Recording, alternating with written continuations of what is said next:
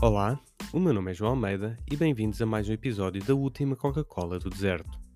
Hoje é dia 10 de dezembro de 2021 e irei falar de como Bruxelas pretende regular as plataformas digitais. No final, irei partilhar uma citação.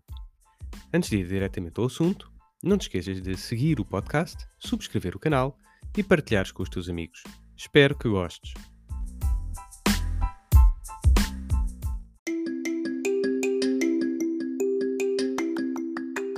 No passado dia 9 de dezembro, a Comissão Europeia apresentou uma proposta de diretiva para combater o falso trabalho independente nas plataformas digitais de transporte de pessoas, bens ou limpezas.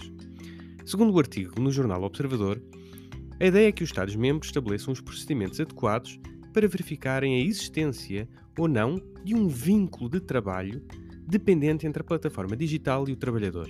Para isso, a Comissão propõe a existência de cinco indícios, sendo que pelo menos dois devem ser verificados para que seja reconhecido o vínculo de trabalho dependente. Entre os cinco critérios constam a plataforma determinar os limites máximos de remuneração, a obrigação de respeitar determinadas regras de conduta e supervisionar o trabalho, nomeadamente através de dispositivos GPS.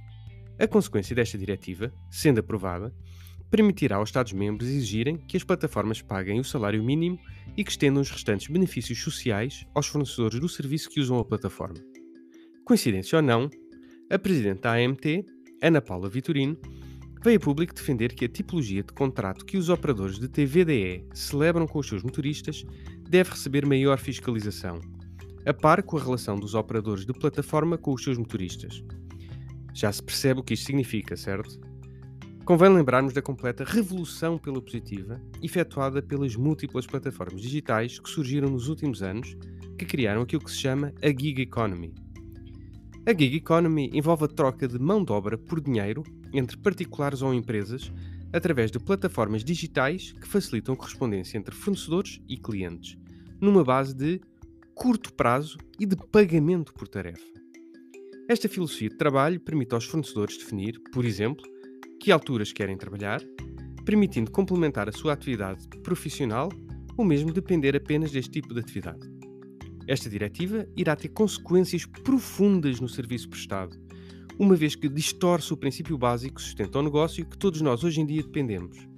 Ao aumentar os custos para as plataformas e a rigidez laboral, isso será equivalente a aumentar o preço para o consumidor final, eu e tu, e a empurrar para a rua todos os fornecedores que preferem a flexibilidade, uma vez que a plataforma terá de privilegiar quem detém um vínculo de trabalho, diminuindo a concorrência e com isso a qualidade do serviço prestado.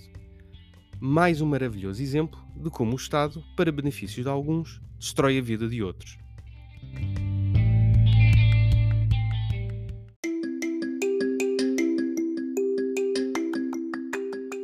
Deste agora com esta afirmação de Milton Friedman. Se o governo federal começar a mandar no deserto do Sahara, daqui a 5 anos haveria falta de areia.